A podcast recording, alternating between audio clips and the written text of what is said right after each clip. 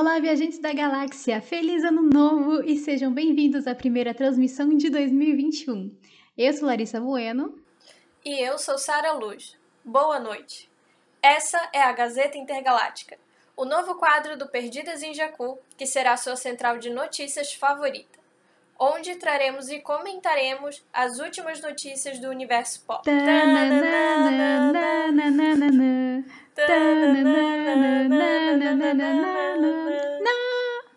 Nossa, péssimo. E bem, para aproveitar que a gente ainda tá em clima de Réveillon, por que não relembrar os últimos grandes lançamentos de 2020? Que, apesar dos apesares, foi um ano que acabou nos surpreendendo muito quando o quesito foi produção.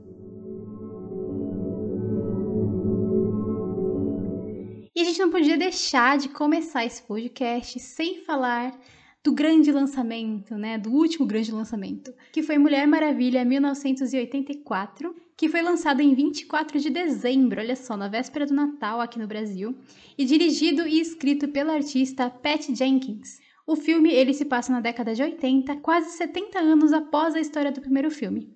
E nele a gente encontra uma Diana muito mais bem situada entre a sociedade depois de ter deixado a Ilha das Amazonas há tanto tempo. E como Diana, ela vive uma vida comum, com um trabalho comum e se encontra bem solitária.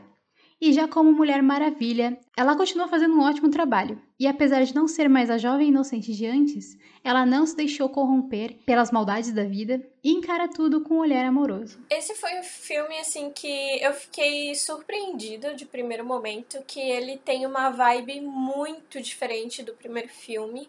E ele tem essa pegada, assim, que mistura um pouquinho. Eu me lembrou, inclusive, do dessa pegada do Máscara, sabe? Aquele início. Uhum. É, é, a, os efeitos especiais, aquela mistura de tipo. É, animação com realidade. Essa, essa foi a minha sensação uhum. ali na, naquela, naquela introdução do filme, né? No primeiro ato do filme. Mas é, o tema principal é um assunto bem interessante e bem pesado, assim, sabe? É um tema que é preciso ser explorado. Uma das coisas que eu gosto muito do filme e que eu acho que o estúdio tá acertando bastante, a Warner, é que eles estão deixando aquele tom sombrio que eles tentavam fazer com os filmes antigos da DC, sabe? Uhum. Eles perceberam que isso não, tá, não tava fazendo sucesso e meio que ficava meio incoerente. Ainda mais com uma heroína como a Mulher Maravilha, que definitivamente não é sombria. Uhum. Ela é séria, que nem você falou, ela é séria, mas, sabe, eles conseguiram mudar o tom de uma forma que não ficou estranha e que. Sim eu tenho certeza que, tipo, cara, a Mulher Maravilha agora é atualmente é o carro-chefe do estúdio da Warner em questão de filmes de super-herói. Eu falo isso com muita tranquilidade, sabe? Uhum. Inclusive, essa Diana desse segundo filme me lembrou muito a Diana da animação. Uhum. Da, da Liga da Justiça, da Mulher Maravilha, sabe? E é uma animação que, que eu cresci assistindo. Então, quando eu vi essa Diana, tipo, não que ela magicamente mudou é, do que era a Diana do primeiro filme. Mas tu vê que ela tá muito mais é, madura, não sei explicar. É, é como tu disse aí na introdução, né? Ela já tá bastante tempo fora da Ilha das Amazonas, ela não é mais aquela jovem inocente que não conhecia o mundo. Então ela tá muito mais madura e mas traz a leveza e a maturidade que, que ela que essa personagem apresenta na animação também. Então eu achei que casou muito bem, ficou muito legal. Sim, tipo, a essência da Mulher Maravilha, que é ser uma mulher que acredita na justiça e na bondade das pessoas, não se perdeu. Mas ela, uhum. ela é mais realista agora, ela vê as coisas de uma maneira mais realista. Ela sabe que o mundo não é colorido nem nada do tipo, e ela sabe que o papel dela ali é de ajudar as pessoas. Então, conseguir equilibrar essa questão do realismo com uma, uma personagem que é muito altruísta, independente do uhum. que aconteça. É, eu queria dar um salve também para as cenas de ação que estão maravilhosas nesse filme. E é uma coisa que, que é deixado bem claro é o quanto a Mulher Maravilha ela não gosta de violência. Ela é contra o uso de armas de fogo e tudo mais. Uhum. E o fim do filme, quando ela tem né, a batalha ali final com o vilão, a construção de todo o filme, em algum momento isso vai acontecer, ela não usa de nenhuma agressividade. Tipo, tem cenas de ação, mas ela não, não busca a crueldade. Ela, ela preza muito pela humanidade, né? Então é uma coisa muito legal. Tipo, ela não abre mão desse, desse ideal dela em nenhum momento. Que eu achei maravilhoso. Agora partindo para Soul, que é uma animação que foi lançada é, no dia 25 de dezembro de 2020 no Disney Plus. Ele é um filme da Pixar que apresenta uma história doce e sensível sobre a vida. Ele acompanha o personagem Joe Gardner, que é um professor de música que sonha em se tornar um músico de jazz, fazer show e tudo mais. É, Soul é um filme que estava sendo muito esperado, acho que desde as primeiras imagens que soltaram na internet sobre ele, porque a arte dele é muito bonita, né? Muito colorida, muito.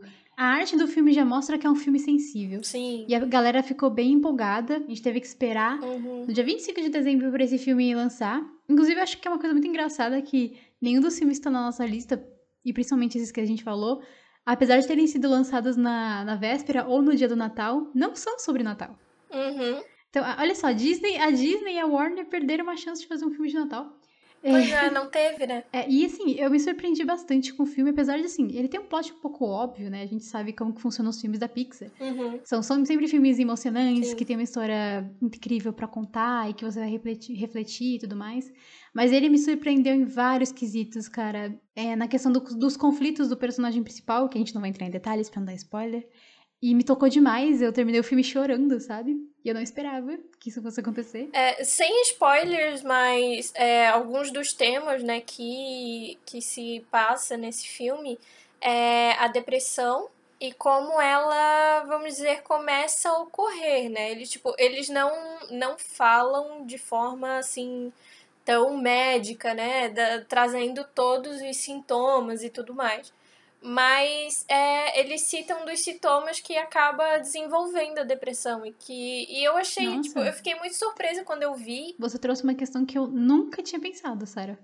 Eu não. Nossa, sério, real. Tipo, eu não pensei quando assisti o filme que tinha tratava da questão da depressão. Agora, nossa, parece óbvio, mas eu nem pensei nisso quando tava assistindo. Uhum. Interessante. Não, é a primeira, a primeira coisa que eu percebi, assim, quando eu vi lá mais pro É. final, né? Aparece aqueles seres, aqueles monstros e tal. Ah, sim. É, e a gente descobre que eles, eles não são monstros, e sim almas que, né, ficaram obcecadas e, e acabaram perdendo a vontade de viver. Porque quando a pessoa tem um transtorno depressivo que é muito profundo, ela perde a vontade de viver, né? Que é onde ocorrem os casos de suicídio é, e tentativas de suicídio.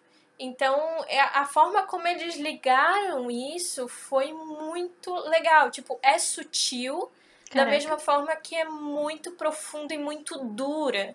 Pra um filme, para uma animação que a gente. a- as pessoas têm aquele preconceito, né? A animação é pra criança. Uhum. É, foi uma, um aprofundamento, uma seriedade, uma, uma gravidade que eles levaram isso, que eu achei muito interessante. Foi, foi uma questão que eu fiquei muito surpresa, assim. Sim, o filme inteiro, tipo, eu me identifiquei muito com o personagem principal, porque ele é um artista, é um artista que quer muito viver da arte dele, e ele acaba se frustrando com umas situações da vida dele e tudo mais, mas ele não desiste, né?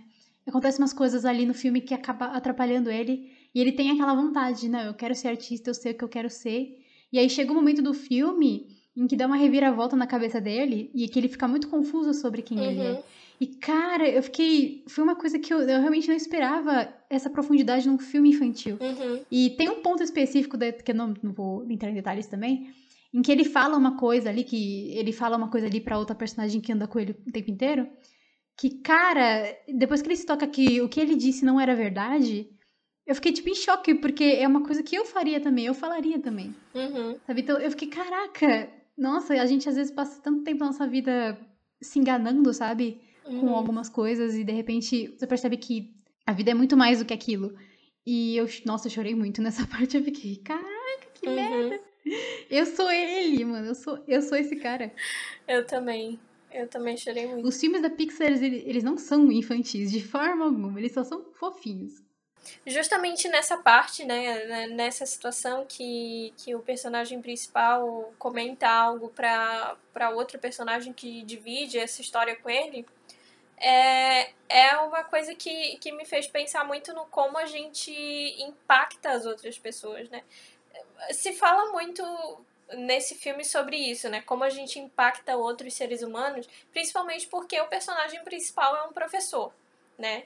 Então, como um professor pode fazer os seus alunos adquirir, como pode impactar eles e fazer eles desenvolver e adquirir interesse, né, pela vida, pela música, uhum. como era o caso dele. Então, é, é muito interessante, é uhum. muito sensível, é um filme muito sensível, não é à toa que se chama Soul, que traduzindo literalmente para o português seria alma, né? Então, é uma coisa que vai pegar a sua alma e vai, tipo, te, te dilacerar. Dilacerar. Dilacerar, isso, obrigada. Vai te dilacerar. E agora, partindo pro último filme da nossa lista, nós temos um filme que, na verdade, ninguém tava esperando. que apareceu meio do nada, né? Mas acabou sendo uhum. divertido e tudo mais. Que é uma continuação, entre aspas, do filme Shark Boy e Lava Girl. Olha só, o nome do filme é Pequenos Grandes Heróis, ele foi lançado na Netflix no dia 26 de dezembro. Então, olha só, a gente tem uma sequência: 24, 25 e 26 de dezembro teve lançamento. E a história, ela resgata os heróis antigos, Shark Boy e Lava Girl, que tanta gente gosta. Só que na, na versão adulta. Olha aí. E nessa história, eles foram sequestrados por alienígenas. Cara. E agora eles precisam ser resgatados pelos seus filhos. Assim, é um filme bem doido, assim, né? Tipo, meu Deus do céu. É, ninguém tava esperando realmente. Eu lembro que quando a Netflix anunciou o trailer, todo mundo ficou tipo, o quê? Como assim vai ter filme 2, sabe? Que, que, que loucura é essa? Netflix, ela bebeu um pouquinho, assim. Fim de ano, né? Fim de ano a gente faz loucuras. Mas assim, tipo, apesar de eles falarem que é uma continuação, assim, eu não encontrei nada a ver com, com a história do, do primeiro filme, não tem nada a ver mesmo, assim. É, para mim parece até mais uma continuação da, daqueles filmes do que esse, que é o Pequenos Espiões. Ah, verdade. Pra mim é uma versão super-herói dos Pequenos Espiões. Até porque, se eu não me engano, os diretores ou os produtores são é o mesmo. Uhum. É o mesmo produtor ou diretor de Pequenos Espiões. Então, assim, eu. Tanto a estética do filme ficou muito parecida, como também é a narrativa do filme, né? Tipo, a história, ah, são crianças que vão.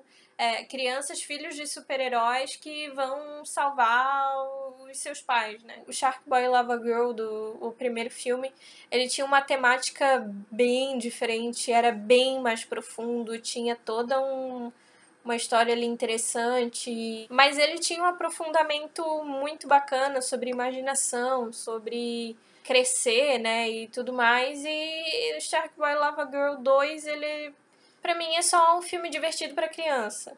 É, é só um filmezinho de heróizinho. É, é um filmezinho de heróizinho de criança-herói. É tipo isso. não que não seja divertido, ele é muito divertido, muito legal de assistir. Mas, assim, não era o que tava esperando. Tanto que rolou boatos de o Taylor Lautner, que era o, o Shark Boy no, no primeiro filme, é, não querer voltar né, para esse filme justamente porque Shark Boy Lava Girl nem tem fala e ele teria que ficar com máscara é, o tempo inteiro, do início ao fim do filme. E eles aparecem o que? Umas duas, três vezes. Eles têm três cenas e o que? Uma fala e é da Lava Girl. O Shark Boy nem fala nada. né? Então, tipo, é legal ver eles de novo, mas realmente eu entendo porque o Taylor não, não quis participar desse filme. Eu, e eu também não participaria.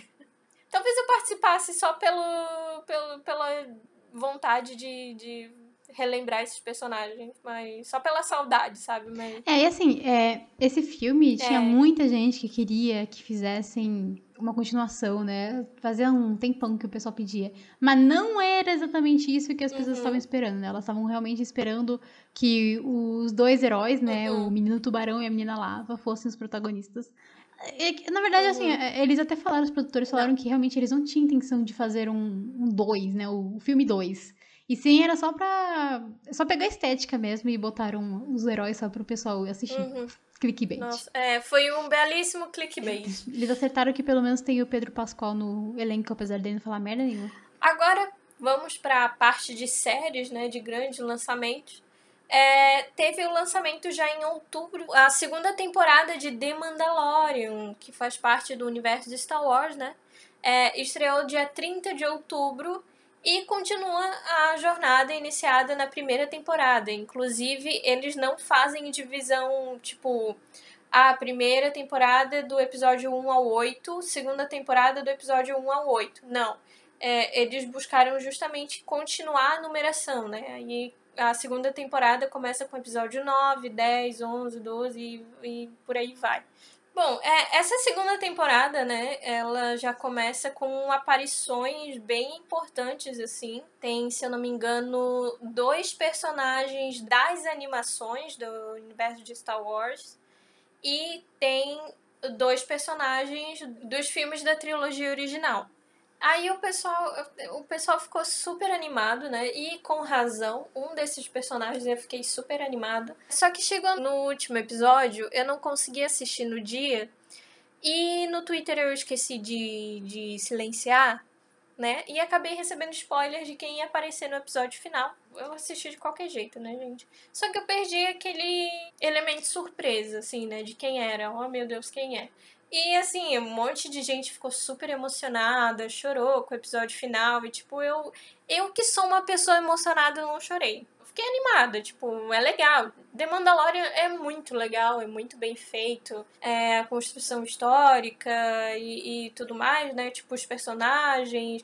Eles têm um baita respeito pelo universo de Star Wars em si. Então, foi muito interessante o que aconteceu, sabe? Tipo, tem uma reviravolta muito bacana no episódio final, né? E tem Pedro Pascal, gente, pelo amor de Deus. É, lembra muito das animações. Se The Mandalorian fosse uma animação, seria mais uma é, animação maravilhosa do universo de Star Wars, com certeza. Nossa segunda e última série da lista, e também o último item da nossa lista de reviews, que é a série, eu não sei falar o nome dela, é Bridget, Bridget, Bridgeton, Bridgeton, meu inglês é péssimo, gente, eu sou horrível. Bridgeton, né? Que é uma série que foi lançada no dia 25 de dezembro na Netflix. É um romance de época adaptado de uma série de livros de mesmo nome e que acompanha a vida de oito irmãos. Oito, gente, olha só. Da luxuosa família de Bridgeton na Londres do século XIX. É um universo sensual, instigante e competitivo vivido pela alta classe. É, bom, primeiro que a Sarah sabe, e eu acho que eu já comentei aqui, eu não gosto de romance. Uhum. É, eu não costumo assistir e me interessar. Não, porque eu tenho um bloqueio, gente, não sei. É, a não ser que seja fanfic. É, é, é assim, eu, eu, tenho um bloqueio com romance. Mas essa série é muito interessante, cara. Eu gostei muito dela. Uhum. Tudo pela questão de ser uma série de época. E eu gosto de coisas de época. E também porque, apesar de desse ser o ponto inicial, né? Já que ela foca num casal e tudo mais, enfim, isso tem que assistir para entender. É, não é só isso. Tem muita coisa interessante acontecendo. Uhum. E essa série, ela trabalha muito bem os personagens secundários, que é uma coisa que me irrita muito quando não acontece. Né? Tem muita série que fica só no casalzinho, ou até filme, na verdade. Ou fica só naquele arco principal, e o resto que dane-se, sabe? Que se foda. Mas não é o caso uhum. dessa série. Ela é muito interessante, ela trabalha muito bem todos os pontos dela. O romance também é interessante. É, eu fiquei assustada um pouquinho, porque eu não esperava que fosse uma série tão picante assim. Então, assim, não assista perto de familiares. Porque às vezes você pode levar um susto, tá, gente? Alerta. Uhum. Mas enfim, é isso. Eu não sou uma pessoa que gosta de romance, mas essa série fez eu assistir e querer ver até o final. Então, assim, pontos positivos, tá? É, tu falou sobre trabalhar bem os personagens secundários e é realmente isso. Tipo, eles fizeram um trabalho muito bom. Claro que tem erros na adaptação, porque obviamente toda adaptação tem comete erros e nem tudo vai ser 100% aquilo ali. Mas, assim, tipo, o trabalho que eles fizeram com os personagens secundários é muito legal. Eu, e faz sentido, né, esse, esse bom trabalho com os personagens secundários, porque as próximas temporadas vão ser focadas nesses personagens secundários. Uhum. E só que é, é muito legal porque, tipo, a primeira temporada é focada nesse casal específico, que é o Simon e a Daphne. E, tipo, obviamente ali eles têm o protagonismo dessa uhum. primeira temporada. Só que, tipo, o, os personagens secundários, eles foram muito bem trabalhados e tu sabe que em algum momento vai se aprofundar uhum. mais ainda, é. né? E, e, te deixa instigada, você quer saber mais, do, mais sobre eles. Então, a, as próximas temporadas estão ali preparadas, né? Tipo, eles, eles fizeram a cama né? Tipo, acolchoaram ali pra, pra, pra vir a, a festa, né? Pra... Enfim, e além disso, a série, ela não fala só de romance.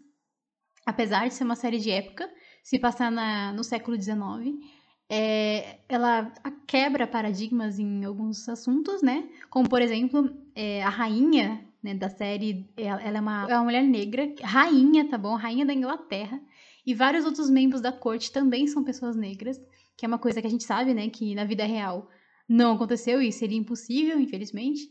É, e ela traz isso de uma maneira bem leve, sabe? E. Maravilhosa. Enfim, cara, é muito bacana, assim, o universo que a, que a série se passa. Tem outras questões também, como identidade, que eles trabalham uhum. de uma uhum. maneira leve, que faz sentido e que é bem amarradinha com a história. Uhum. Também tem críticas, né? É, falam bastante sobre machismo e sobre uhum. o papel da mulher e tudo mais. Geralmente nas séries, né, quando tem o, o, os personagens secundários, tu fica meio tipo ai, não quero saber, volta pro principal. Tipo, eu pelo menos chego a, chego a pular, sabe? Eu chego a pular as cenas pra volta pro personagem principal. É, só que nessa série, tipo, quando a gente fala de personagens secundários muito bem trabalhados, a gente tá falando de muito bem trabalhados mesmo. Tipo, até a rainha tem uma história que tu fica assim é muito interessada. Então, tipo, tu não consegue desgrudar o olho da, da série em momento nenhum.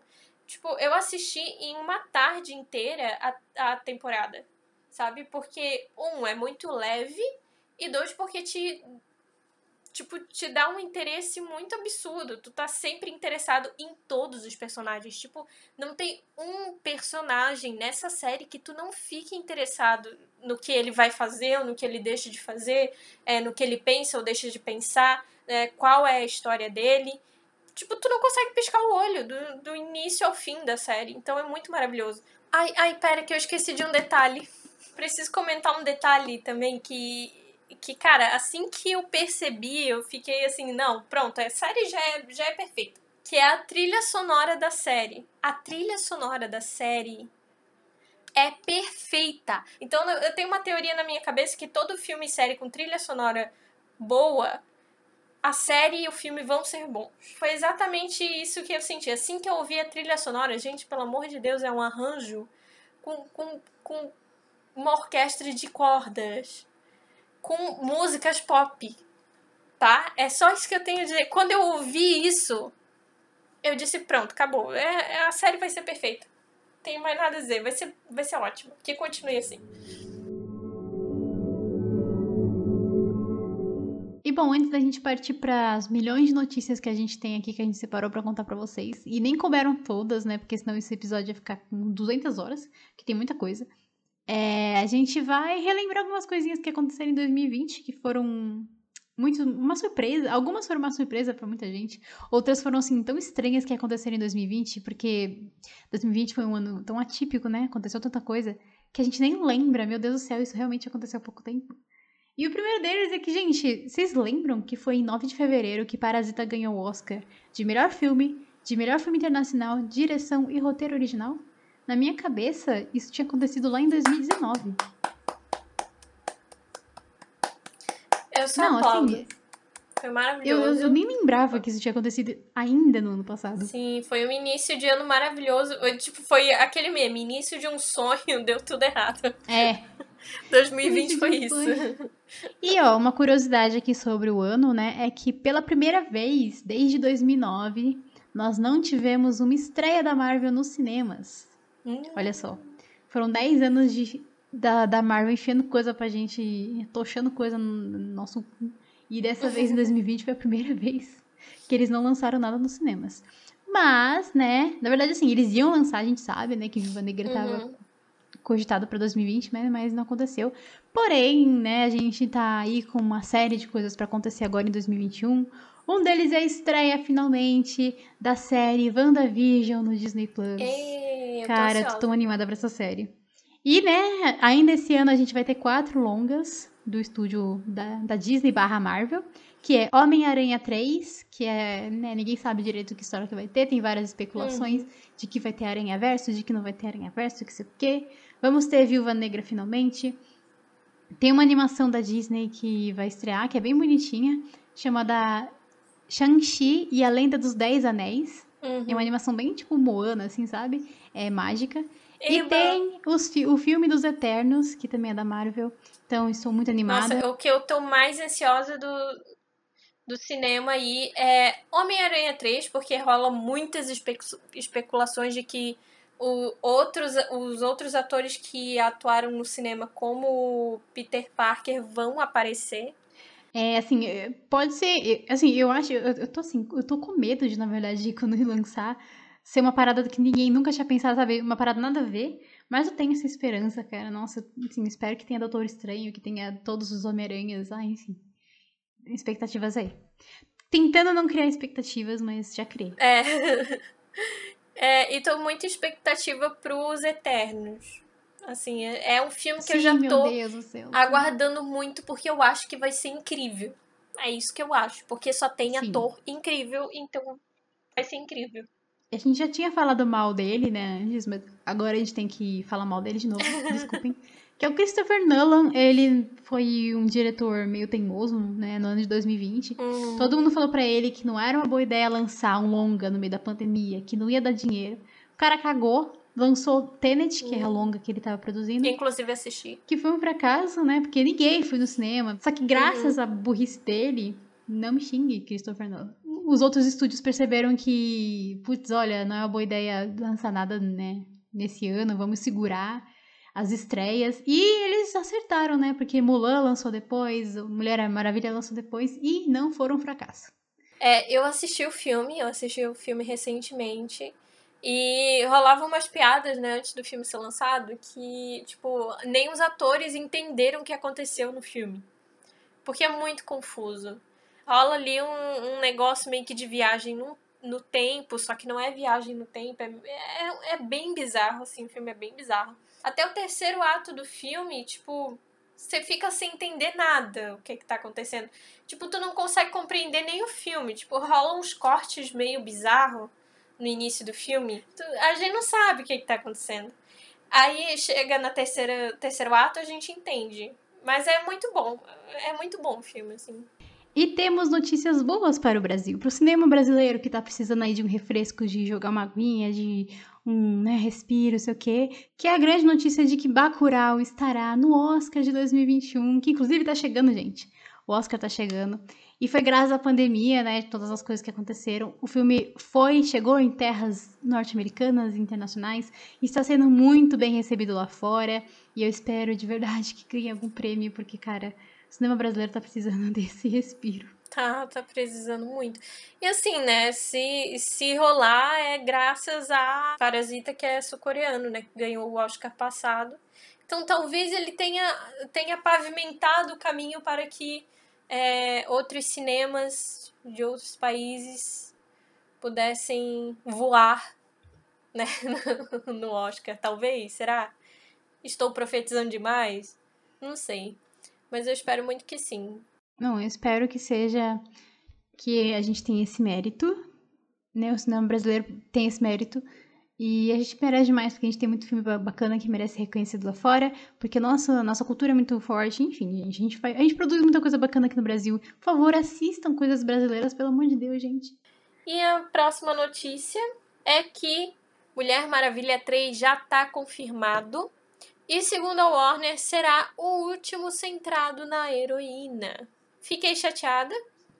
Ah, eu acho ótimo que eles estão fechando um ciclo, sabe, redondinho. Eu gosto quando fazem isso, não querem ficar enchendo linguiça com 500 filmes, sabe? Porque aí é aí que estraga. É. Quando querem encher linguiça. E assim, a gente sabe que provavelmente a gente vai acabar vendo a heroína em outros lugares, né? uhum. né? Então, a, a, primeira coisa que me veio à cabeça quando eu, veio, eu vi a notícia é tipo, meu Deus, eu não vou ter mais Gal Gadot no cinema. Mas não, né? Tipo, ela pode aparecer em outros filmes do universo da, da, uhum. Da DC e eu espero que sim, eu espero que ela apareça, porque senão eu vou sentir muita saudade. Ela é maravilhosa como Mulher Maravilha.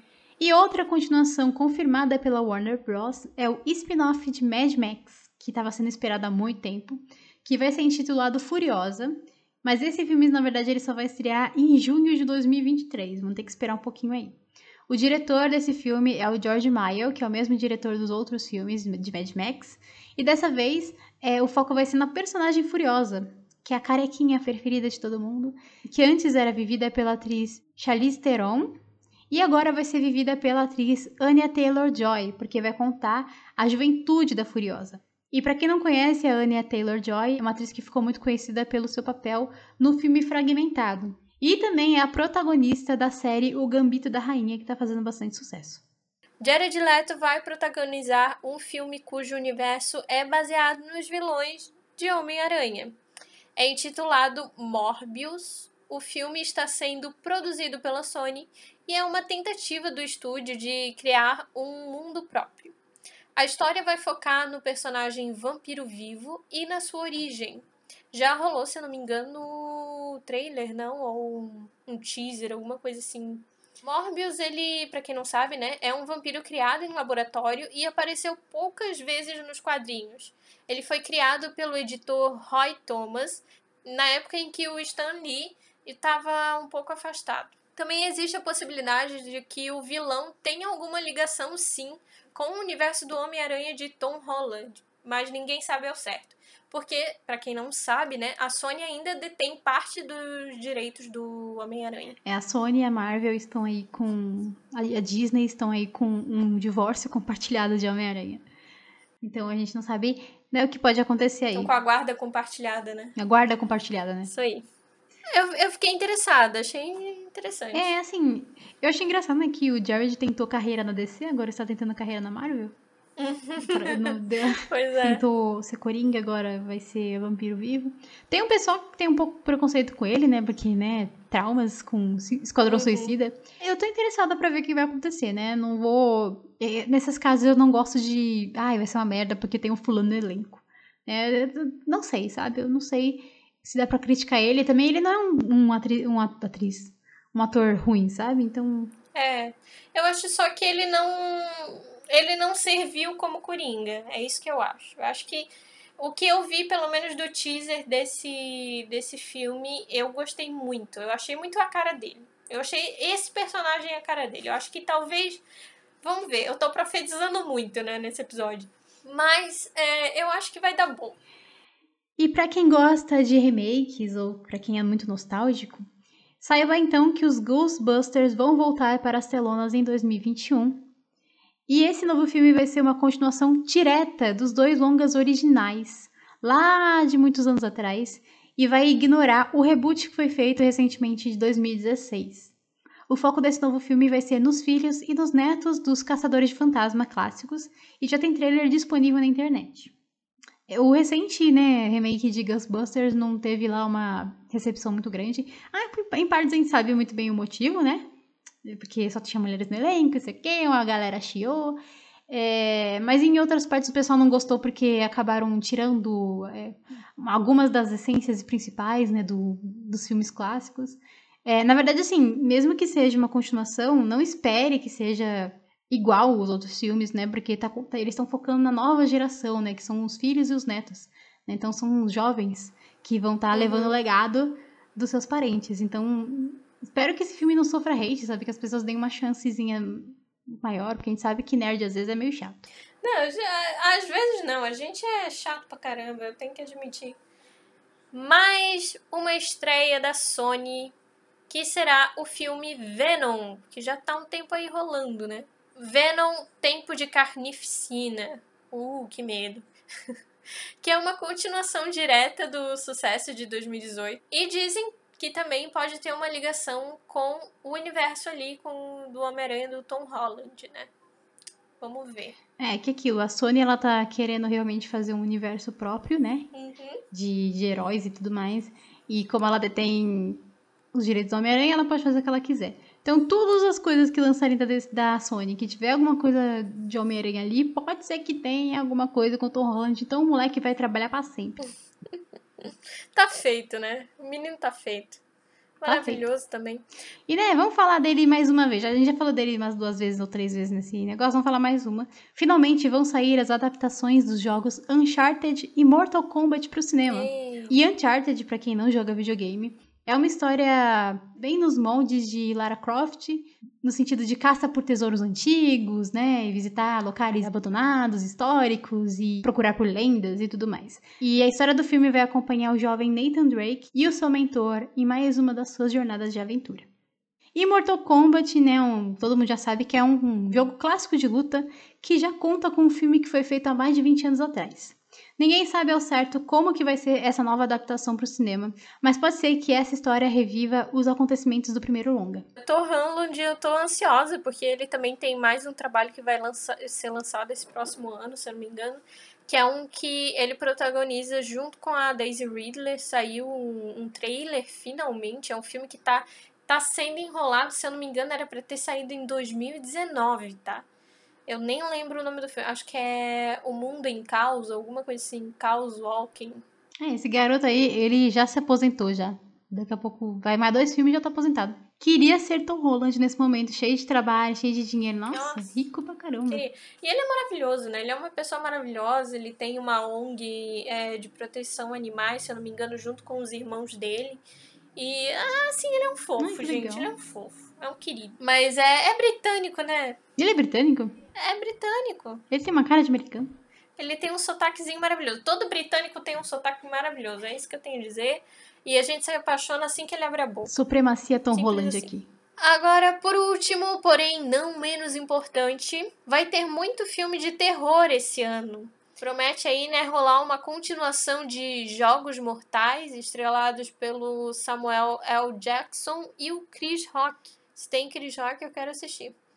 Vai ter também o último Invocação do Mal, trazendo Ed e Lorraine Warren, que agora enfrentam um tribunal para inocentar um assassino que provavelmente foi possuído. Teremos Guilherme Del Toro produzindo Espíritos Obscuros e também as continuações de Um Lugar Silencioso e da franquia clássica Halloween com o personagem Michael Myers em foco. Eu amo filme de terror, gente. Eu amo filme de terror. Quando é bom, né? Que é difícil encontrar. Mas eu amo tanto filme de terror. Se a Larissa criança soubesse o quanto eu gosto de filme de terror, ela me odiaria, porque eu odiava filme de terror quando era criança. Eu não assistia, não tinha, eu não tinha culhão para assistir A Noiva do Tio. Ai, eu tô. Eu, sinceramente, eu ainda não, não gosto de filmes de terror, não. Mas eu tô ansiosa pra um lugar silencioso, viu? Que eu gosto muito do diretor e do. que é o, também o roteirista do filme, então mas o que mais me chocou foi Jogos Mortais com Samuel L. Jackson e Chris Rock, gente. Tipo, Chris Rock. Que aleatório. Rolê aleatório. Jogos Mortais com Samuel L. Jackson e Chris Rock. E não é uma comédia. Não, não é. Eu jurava que tu ia dizer que eu, eu achava que o plot twist dessa notícia aqui ia ser uma comédia. É, esse negócio de Jogos Mortais com Samuel Jackson, Chris Rock, não parece aquelas chamadas do cinema em casa do SBT? que passava de tarde, assim. Que sempre tinha o Chris Rock, sempre tinha Jack, Jack Chan, uhum. Chris Rock, sei lá o que, sabe? Sempre uhum. tinha. Ed Murphy. É, Ed... o Ed Murphy, meu. Enfim, né, gente? Eu espero que, que vale a pena, né? Porque filme de terror aí tá difícil ser bom. Mas eu gosto de filme de terror, então assim, eu vou querer muito assistir. Gente, mas eu ainda não, não caia, ficha. Eu acho que eu vou ter que ver um teaser de Jogos Mortais com Samuel L. Jackson e Chris Rock. Eu, eu sou obrigada. Tipo, não que eu não acredite na, capa na capacidade artística dos dois. Tipo, os dois são. Samuel L. Jackson não tem nem o que falar, é um excelente ator, super consagrado. E o Chris Rock, a pegada dele sempre foi muito humor, né? Mas ele, ele tem, se eu não me engano, tem um filme dele bem antigo que também é de humor mas que ele traz uma pegada emocional também pro personagem que é muito bacana. Então, ele sabe trabalhar, ele sabe trabalhar bem esse lado emocional. Esse foi o nosso primeiro Gazeta Intergaláctica. A nossa intenção é tentar, pelo menos, né, fazer um desse por mês, geralmente ou no final do mês ou na primeira semana do mês seguinte, fazendo um, um apanhado do que rolou nos últimos 30 dias, ou então falando sobre o que vai rolar, para preparar vocês ou para, enfim, né, deixar vocês muito bem informados, porque tem muita coisa boa que vai sair, espero, e eu acho que a indústria vai voltar ao normal agora em 2021, gente. Tomara, né? A vacina tá chegando aí. Espero que você tenha gostado desse episódio, desse novo formato. Se tiver alguma crítica, por favor, não tenha vergonha, fale com a gente nas redes sociais, no Instagram, no Twitter, vocês sabem, a Perdidas em Jacu, a gente falou várias vezes. E é isso, gente. Muito obrigada. E para quem não sabe, é, a gente lançou agora um canal no, na Twitch, gente. Então, assim, é só ir lá, procurar por pedidas em Jacu que vocês acham a gente. Pode ser que rolem mais lives além do, do da tentativa de, de, transformar o Gazeta Intergaláctica em live. Então fiquem de olho, sigam a gente lá. Agora, agradecimentos do Catarse. Nossa Twitch vai ter a gente conversando que nem a gente tá fazendo aqui, mas também vai rolar, de repente, se eu conseguir uma gameplayzinha, eu desenhando alguma coisa que vocês não sabem, eu sou ilustradora. Ou batendo um papo, conversando qualquer besteira, então, se tiver de bobeira e de repente a gente tiver on, cola lá que vai ser legal. Agora, para finalizar, a gente vai agradecer os nossos assinantes do Catarse, do nosso, da nossa campanha de financiamento coletivo. Link na descrição. É, o link tá na descrição, galera. Queria então agradecer a Isabela, o Aaron, o Edson, o Leonardo e o Davi, que são nossos fiéis escudeiros aí, todo mês. É isso, muito obrigada, galera. Tchau, tchau, gente. Até a próxima.